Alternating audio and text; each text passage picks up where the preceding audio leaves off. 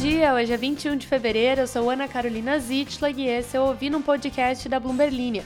Aqui eu te conto as principais notícias de economia e de negócios do Brasil e do mundo.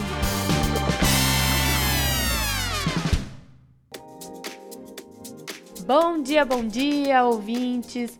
Mais uma, hoje é quarta-feira, mais uma quarta-feira, o tempo voa quando a gente está se divertindo chegando e por aqui temos algumas notícias importantes aí para você anotar no seu caderninho.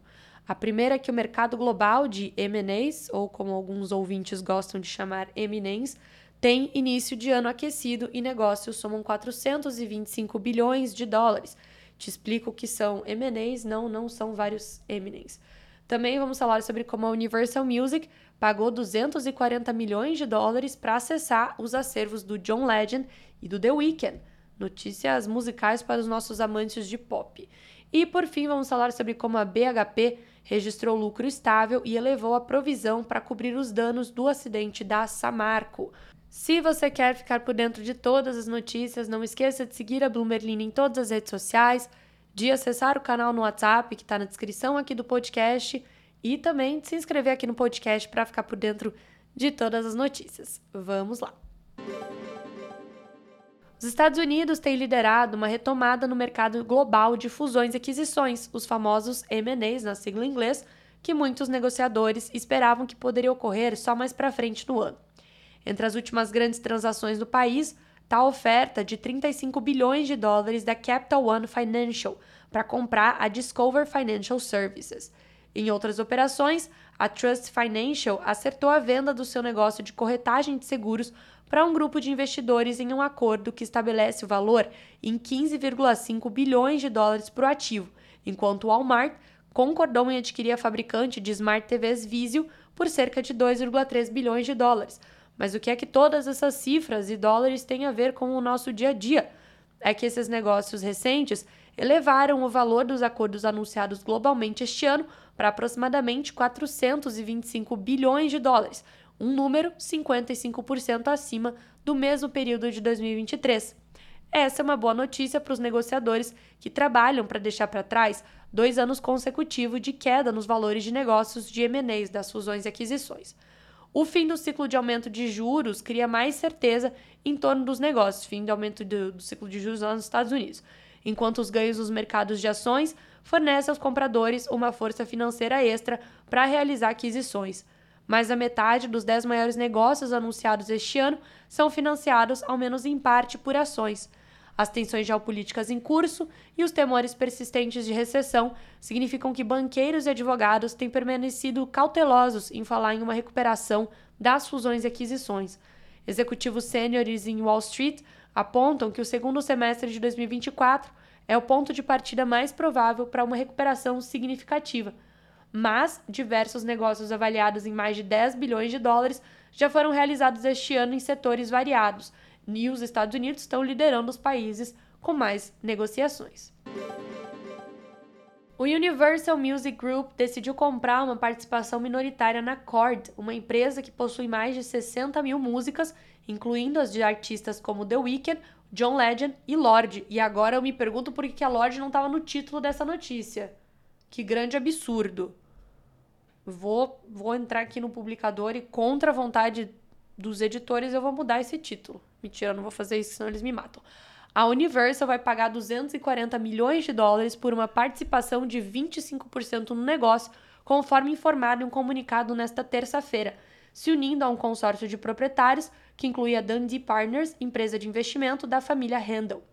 A gigante de private equity KKR vai vender a sua participação na Cord para a Universal e a Dundee em um acordo que avalia o valor total da empresa em cerca de 1,8 bilhão de dólares, incluindo dívidas. Achei pouco, considerando o catálogo de músicas da Lorde. A Cord vai fornecer à Universal uma oportunidade de investir em catálogos musicais sem ser a proprietária principal. A Universal já é uma das maiores gravadoras de música do mundo, trabalhando com milhões de gravações e canções de artistas como Bob Dylan, Ariana Grande e ABBA. O valor dos catálogos musicais disparou ao longo da última década, devido ao crescimento dos serviços de streaming pagos e às baixas taxas de juros. A Universal adquiriu todo o catálogo das músicas do Bob Dylan, por exemplo, em 2020. As negociações de direitos autorais de músicas diminuíram à medida que as taxas de juros subiram, mas os valuations permaneceram relativamente elevados e muitas partes buscam investir em música, vejam só. A KKR e a Dundee criaram um acorde como uma holding para os seus investimentos em direitos autorais musicais. Em 2021, elas pagaram 1,1 bilhão de dólares por um catálogo de músicas administrado pela distribuidora independente Cobalt Capital, que representa a maior parte das participações da corte. Posteriormente, incluíram as obras do John Legend, por exemplo, entre outros. A Universal buscava uma maneira de investir em música sem ser a única proprietária e se reuniu com diversos parceiros em potencial. Eventualmente, estabeleceu parceria com a Dundee, que também investiu em sucessos da Broadway e na distribuidora de filmes Kino Lorber. A BHP, sócia da Vale na Samarco, reportou um lucro praticamente estável no segundo semestre em comparação ao ano anterior, à medida que a maior mineradora do mundo sente o impacto de amortizações de ativos de níquel e outras provisões, mesmo com a demanda resiliente por minério de ferro e demais commodities. O lucro atribuível subjacente das operações em andamento nos seis meses até 31 de dezembro foi de 6,57 bilhões de dólares, segundo a empresa em um documento regulatório nesta terça. Isso se compara à estimativa dos analistas, vai ser pago um dividendo intermediário de 72 centavos por ação, abaixo dos 90 centavos nos seis meses anteriores. O lucro líquido da BHP no período despencou 86% em um ano. Na semana passada, a empresa anunciou uma ar, ar, ar, palavra é difícil, hein? amortização de 2,5 bilhões de dólares no valor dos seus ativos de níquel na Austrália, após um aumento na oferta do metal para baterias da Indonésia derrubar os preços. A companhia colocou todos os ativos em revisão e disse que poderia paralisá-los. A empresa, e olhe só, porque isso importa para o Brasil, também disse que quase dobrou a provisão destinada a cobrir danos recentes do rompimento da barragem da Samarco em 2015 para 6,5 bilhões de dólares. BHP diz que todos os seus ativos estão no caminho certo para atingir as metas de produção e custo do ano inteiro, com a demanda do principal cliente, a China, saudável, apesar da fraqueza em seu setor imobiliário. A oscilação na demanda pelas commodities tem afetado os ganhos da BHP, uma tendência que começou durante a pandemia continuou devido à perspectiva deteriorada para a economia da China e, particularmente, seus setores, setores, seus setores de construção e imobiliário intensos em metais. Hoje tivemos um episódio mais curtinho.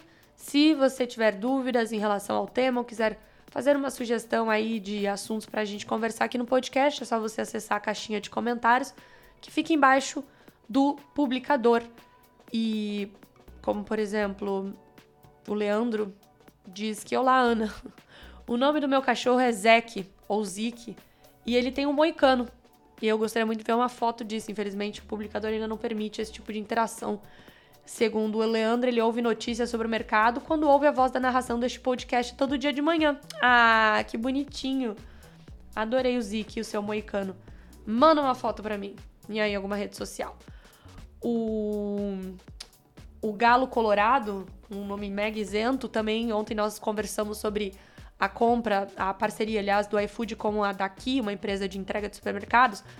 E eu fiz o questionamento aí se a sua cidade tinha iFood, pra gente medir o tamanho dela. E aí ele falou que tem um critério melhor que é ter entrega do Zé Delivery para definir o tamanho da cidade. Zé Delivery é uma empresa da Ambev que entrega bebidas.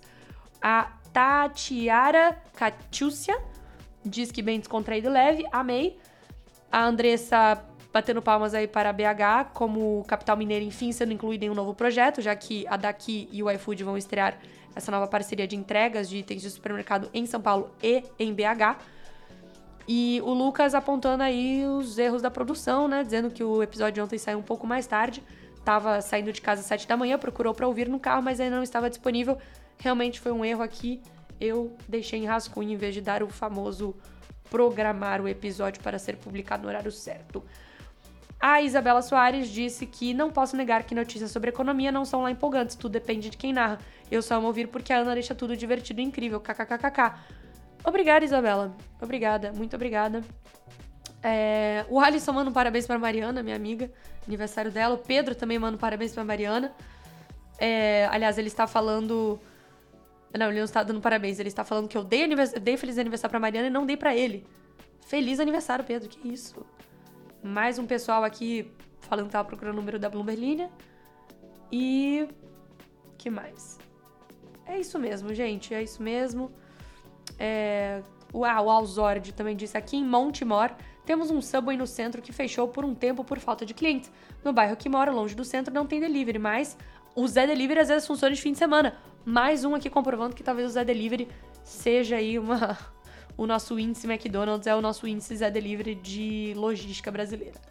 Olha, se alguém criar isso aí e não botar o meu nome nos créditos, eu vou ficar brava, hein? No mais é isso aí, pessoal. Até amanhã.